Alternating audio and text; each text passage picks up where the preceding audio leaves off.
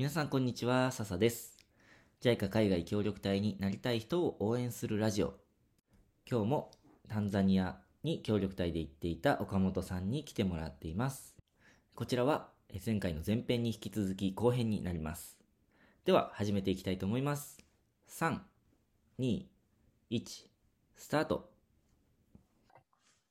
どうもこんにちは。こんにちは。え今日も協力隊の OB の方に来てもらっています。えーまずはい自己紹介お願いします。はい、えー岡本龍太と申します、えー協力隊ではですね、タンザニアという東アフリカの国に2018年の3月から、えー2020年のえー3月まで行っていました。で、えっ、と、職種は、えーコミュニティ開発という職種でした。今日はよろしくお願いします。お願いします。あの、実は聞いてもらってる人に今お話をすると、えーとはい。今これは実は後編でして、前編に、はい、あのそうですね。タンザニアのお話とか、うんはい、とコミュニティ開発の岡本さはい。んの,、あのお仕事の話、現地での、ねはい。お仕事の話とはい。かいろいろとお伺いしましたので、もしよかったら、はい。そのえー後でもよいいのではい。聞いてみてください。はい、はい。えーじゃあ、この回では、あの、岡はい。本さんのな経歴とか、うんとはい今やってるお仕事の話とか、はい、個人的なことをいろいろと質問させていただきます。はい、わかりました。えっと、まず、協力隊行く前、はい、タンザニアに行く前は、はいどういうお仕事されてたんですか？はい。えっと、大学を卒業して、だいたい5年半ぐらいですかね。あの、住友生命っていう、あの、生命保険会社で働いてました。で、仕事内容としては、あの、営業職、営業している人たちをいろんな形で支援、研修を行ったりとか、時にはあの、新人の人に一緒についていって営業のやり方を教えたりとか、まあ、ももろもろそのモチベーションを保つためには、みたいなことを考えたりっていうのを、えー大阪で2年半ぐらいやって、えーその後、あの、東京で人事の仕事を、まあ、採用だったりとか、あとは内勤の人事、あの、まあ、ちょっとやらしい話なんですけど、ボーナスを決めたりとかですね、まあ、そういうようなことをやってました。なるほど。はい。で、そのお仕事を辞めて、はい協力隊受けて参加したそうですねわけですね。はい。そのきっかけとか、なんで参加しようと思ったっていう理由を聞きたいなと。はい。あの、働いている時も結構いろんな新しいことに挑戦するのがすごく好きで、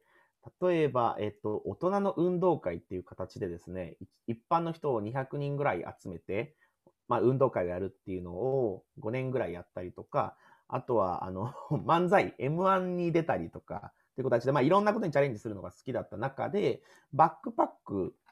も、えっと、1年に2回ぐらい、あの、会社の休みを利用して行ってたんですけど、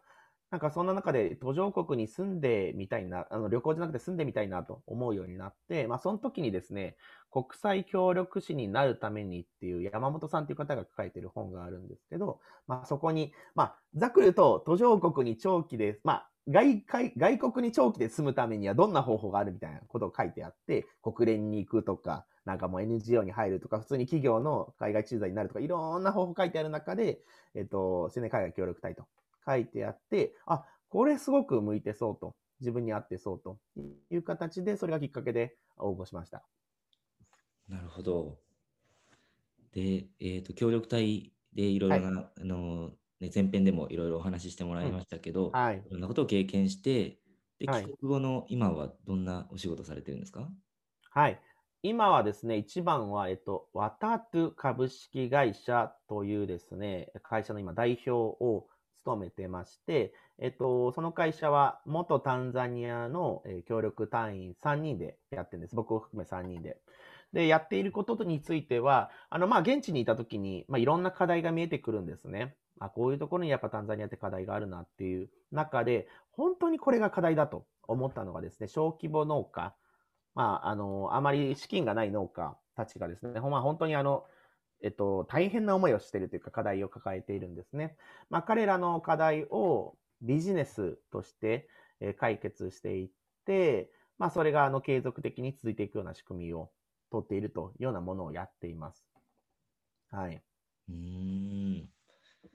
え、じゃあ今自分たちで起業をして、そうですねで。もうタンザニアには戻ってるんですか？まだですか？あ、今は日本にいるんですけど、この9月ぐらいから、もう実際にあの、まあ今、事業はもうすでに始めていて、で、かなり規模を拡大していくために、現地に入りながらやっていく予定です。うんはい。あの協力隊経験の中でも、今でもいいんですけど、はいあ。の帰国ん帰国じゃない、えーと、協力隊行く前にしてたお仕事が、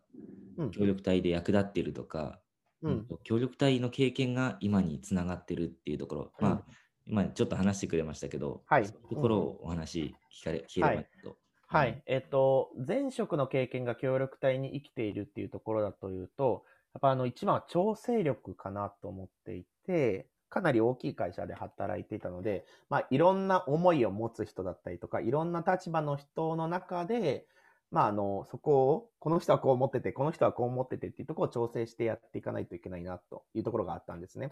で、それはすごくやっぱ役に、学生の時にはやっぱなかったんですけど、まあ、社あの、会社に入ってすごく役に立ったなと思っていて、で、それがま協力隊でも、あの、僕的には役に立っていて、っていうのはやっぱ住民の立場もあったりとか、政府の役人の立場もあったりとか、まあ、あとはその普通に民間企業とかもあったりするんですけど、まあ、いろんな間に立ってですね、まさにあのコミュニティ開発のコーディネートの仕事なんですけど、あの、いろんな力を持っている人たちをですね、うまいこと、そこのプロジェクトにいい感じに参加させていって、自分の力をいかに使わず、みんなの力を活かしながら進めていくっていう意味では、あの前史の経験はかなり生きたなと思ってます。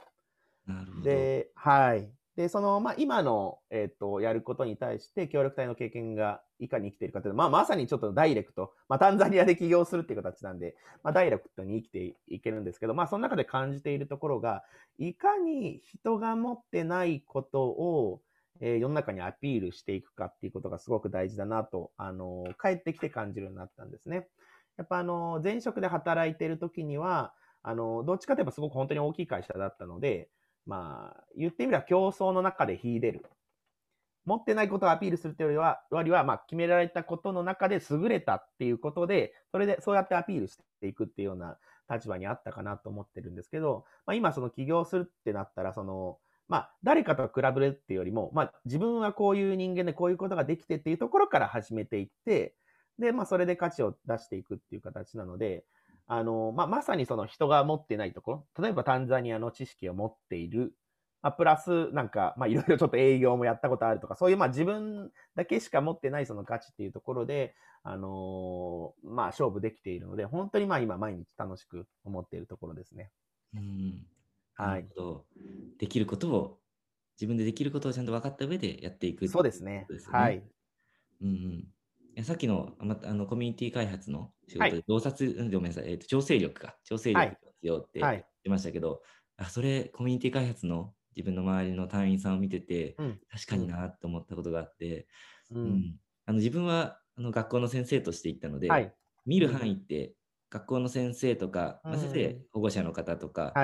周辺の地域の方で、そんなにうん。関わる人の幅が広くないんですけど、はい。コミュニティ開発って言ったら、本当にあれやこれや、いろんな分野の人たちに、とかうんいろんな地域の人たちに関わっていくので、はい。確かにそういう力は必要なんだろうなって本当にそうですね。はい。うんうん。なるほど。えっ、と、ちょっとね、この、まあ、収録の前に、あの、いくつはいかお話を聞いた中で、あの、今、はい。はい。はい。はい。岡本さんが挑戦されている、はい。えっ、と、草のね、プラットフォームはいですか、はい。のはい話を、あの、最後に聞きたいなとあ思います。ありがとうございます。あの、ワタトゥの事業とは別にですね、えっと、草の根プラットフォーム開発事業というのもやってます。えっと、一言で言うと、海外経験者、海外経験者っていうのはもちろん協力隊も含め、海外で何かしら活動をやったりとか仕事をやった経験がある人を海外経験者。海外経験者と、えー社会を結びつける、海外経験者の、えー知見だったりとか経験を、えー社会にもっと活かしていくためのプラットフォーム作りをしています。で、もともとなんで始めたかっていうと、あのやっぱ、まあ、シンプルにその海外経験者の知見とか生きてないなと。例えば、その僕の協力隊の友達とかもですね、まあ、協力隊すごい素晴らしい経験をしたにもかかわらず、なかなかやっぱそれを企業とかに理解してもらわずもらえずですね、まあ、本当就活失敗しまくるみたいなところがあったんですけど、まちゃんとまあ掘り下げてみるとですね、協力隊の経験ってきちんと国内の事業でも生きていくようなあの経験を持っているし、企業としてもそれをまあ求めているっていうことが分かってきたので、まあ、あとはですね、あのコミュニケーションのギャップですよね。協力隊がきちんとそういうリソースを持っているってことをまあ企業に伝えていくっていうのと、まあ、プラスですね、企業側も、あの、まあ、例えばその海外に行ってた人って英語が喋れるのとか、なんかちょっともうお腹強いのとか、まあ、そんぐらいのイメージしか持ってなかったりするんだけど、まあ、そうじゃなくて、言語以外にも、まあ、例えばさっき言った調整力だったりとか、あとはその、